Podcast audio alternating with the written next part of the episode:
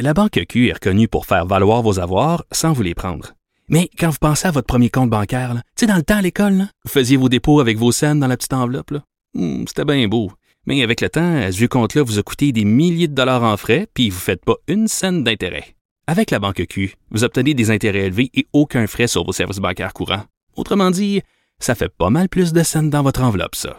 Banque Q. Faites valoir vos avoirs. Visitez banqueq.ca pour en savoir plus. L'Institut de cardiologie de Montréal célèbre euh, cette année sa 500e greffe cardiaque. Prenons le temps de penser à ça deux secondes. 500 greffes cardiaques qui ont été faites euh, à l'Institut euh, de cardiologie de Montréal. On en parle avec le docteur Normand Racine, qui est cardiologue et qui est directeur médical du programme de transplantation cardiaque et d'assistance ventriculaire à l'Institut de cardiologie de Montréal. Bonjour, docteur Racine. Ben, bonjour, Madame Durocher, ça va bien? Ben, moi, ça va très bien. Écoutez, 500 greffes, c'est euh, un chiffre extrêmement impressionnant. Quand on parle d'une année normale à l'Institut de cardiologie, on parle de combien de greffes en moyenne par année? Euh, euh, en moyenne, on fait entre 15 et 20 greffes cardiaques annuellement. Et vous, vous êtes donc euh, un des spécialistes qui fait ça. Comment, aux yeux de la population, euh, on se dit, ben c'est vraiment là le, le, summum du progrès de la médecine, de se dire qu'on peut prendre le cœur de quelqu'un qui est décédé et le greffer à quelqu'un qui en a besoin.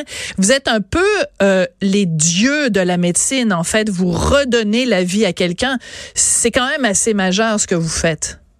En fait, euh, c'est pas nous qui euh, donne une vie nouvelle, mais ça euh, faut juste se rappeler également que ceci c'est grâce au don d'organes. Hein? Donc le don d'organes qui vient de famille, chez des patients évidemment qui, qui, ont eux moins bien évolué, mais chez qui le cœur pourrait être une source de don de vie. C'est grâce à eux qu'on est capable de prendre un cœur puis amener ça à un de nos patients qui lui est une présente une insuffisance cardiaque de façon terminale sans laquelle ce patient-là pourrait décéder dans les mois qui suivent. Oui, on parle quand même, les chiffres sont assez euh, hallucinants quand on se dit que euh, les problèmes cardiaques, ça reste quand même la première cause de décès au monde.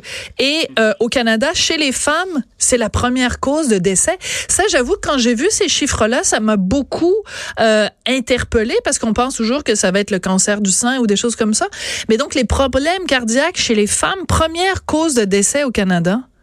Oui, effectivement, malgré les progrès de notre médecine puis les médicaments, la maladie cardiaque en général demeure la cause numéro un de décès. Et comme vous dites, les femmes sont euh, visées autant que les hommes dans cette situation-là. Puis on a autant de femmes greffées que d'hommes, évidemment. Oui. Euh, quand on parle de greffe, évidemment, euh, vous nous avez dit entre 15 et 20 par année. Est-ce que il y a moyen de changer les choses, la façon dont les choses se passent au Québec pour qu'il y en ait plus? Ce que je veux dire par là, c'est changer les mentalités, changer pour encourager plus de gens à signer leur carte euh, de don d'organes, euh, avoir une meilleure, un meilleur accompagnement des familles pour que les familles autorisent le don d'organes une fois que la personne euh, est décédée est-ce qu'il y, a un travail qu'on pourrait faire pour qu'il y en ait plus de greffes chaque année au Québec? Euh, effectivement, le don d'organes, comme vous savez, c'est très important. Puis sensibiliser, je crois qu'il faut le faire continuellement.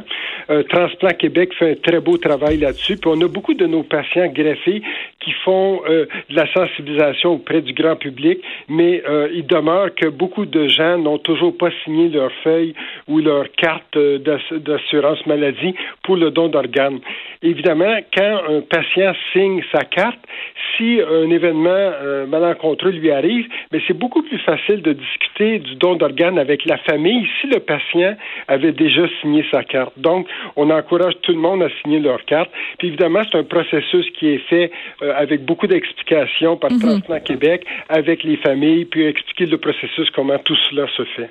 Oui, mais il reste quand même des réticences, surtout, j'imagine, avec le cœur, parce qu'il y a quand même encore, malgré tout, cette symbolique de dire le cœur, c'est c'est l'essence même d'un être. Donc, de se dire qu'on va prendre le cœur de l'être aimé et qu'on va euh, lui retirer. J'imagine qu'il y a quand même un blocage psychologique, que les gens sont pas capables de passer par-dessus cet obstacle-là.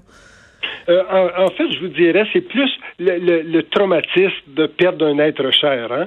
Et puis quand on leur explique qu'en fait, un patient peut être un donneur de peut-être huit receveurs, euh, ça ouvre les yeux des gens parce que les patients, les donneurs donnent deux reins, deux, euh, deux poumons, un cœur, le foie. Donc ça ouvre la porte beaucoup. Et puis les gens sont encore plus ouverts à aider parce qu'ils réalisent que ça peut aider entre six et huit patients receveurs. Donc c'est c'est là-dessus qu'on essaie de faire l'enseignement quand une situation comme celle-là survient. Oui. Euh, L'Institut de cardiologie, donc je l'ai dit, 500e greffe euh, cardiaque. Euh, est-ce que les gens sont euh, suffisamment sensibilisés au Québec à justement aller consulter un médecin quand on a de l'insuffisance euh, cardiaque, euh, à, prendre soin de son cœur, prendre soin de sa santé cardiovasculaire, avoir une meilleure alimentation, faire plus d'exercice, tout ça? Est-ce qu'il n'y a pas là aussi un, un travail d'éducation qui doit encore être fait malgré toutes ces années-là? Ah, vous avez tout à fait raison. Je crois autant euh, le grand public que les médecins doivent être sensibilisés continuellement euh, à dépister plus précocement ces patients-là. Euh, parce que l'insuffisance cardiaque, ça peut être une apparition insidieuse.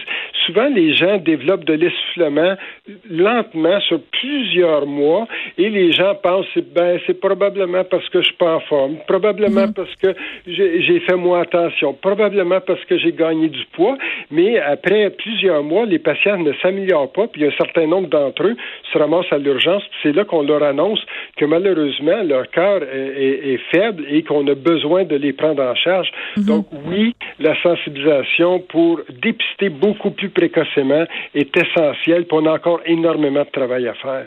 Mais est-ce que ça veut dire quand même, docteur Racine, que dès qu'on a des signes d'essoufflement, il faut qu'on aille voir notre médecin de famille pour dire euh, surveiller ça, j'ai l'impression qu'il y a quelque chose qui se cache derrière ça? Euh, je crois que oui. C'est si un patient, si un patient dit, écoutez, j'étais pas essoufflé, puis depuis maintenant trois, quatre semaines, ça n'arrête plus, je suis essoufflé. C'est clair que ça se réglera pas tout seul. Et puis les patients ont intérêt à consulter. Souvent, le premier réflexe, c'est de dire, ben c'est peut-être vos poumons, c'est peut-être une pneumonie, euh, mais euh, on réalise qu'après quelques examens, que finalement c'était peut-être son cœur. Et les patients qui sont le plus sous-estimés, c'est les plus jeunes.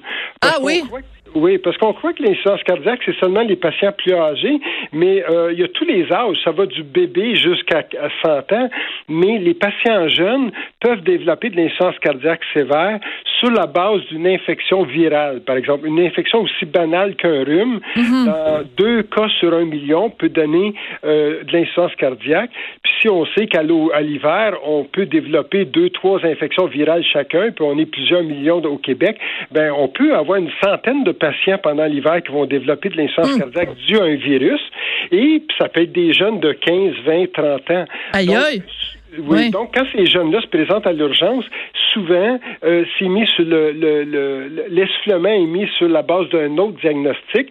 C'est après une visite ou deux ou trois visites, parfois que là, les gens réalisent que finalement, c'était le cœur qui était impliqué. Donc, faut rester euh, ouvert puis rester euh, à l'idée, rester ouvert à l'idée que ça, ça touche tous les groupes d'âge euh, comme tels. D'accord. Alors, je vais faire un très, très, très mauvais jeu de mots, mais les, les incidences de maladies cardiovasculaires ne vont pas aller en s'essoufflant. Au contraire, elles vont aller en augmentant parce que la population euh, vieillit. Donc, est-ce que on a au Québec un système de santé qui est prêt à faire face à euh, cette euh, augmentation-là des, des, insuffisances et des, et des maladies cardiovasculaires? Écoutez, je crois que oui. Pour vous donner un exemple, euh, on est le, probablement un des pays au monde les mieux organisés pour le suivi des patients euh, en essence cardiaque dans les hôpitaux. Ah oui? bon, enfin une, bonne nouvelle au Québec. Oui, on a une cinquantaine de cliniques d'insuffisance cardiaque au Québec. Et puis, euh, même au Canada, il n'y a pas 50 cliniques d'insuffisance cardiaque dans tout le Canada, mais on en a une cinquantaine au Québec. Et euh, ces cliniques-là suivent des patients les plus malades. Mais évidemment, nous, ce qu'on veut, c'est que les patients, les médecins de famille embarquent avec nous et puis puissent suivre les patients moins malades euh, avec insuffisance cardiaque. D'accord. Merci beaucoup, docteur Racine, docteur Normand Racine, qui est cardiologue et qui nous parlait donc de cette 500 centième greffe cardiaque à l'Institut de cardiologie de Montréal. Merci beaucoup. Je Bonne vous, souhaite, journée. je vous souhaite une excellente fin de semaine. Si vous fêtez l'Halloween pour la deuxième fois ce soir, ben, bonne chance. Et je voudrais remercier Samuel Boulay-Grimard à la mise en onde, Hugo Veilleux à la recherche. Puis on se retrouve lundi. Ciao, ciao.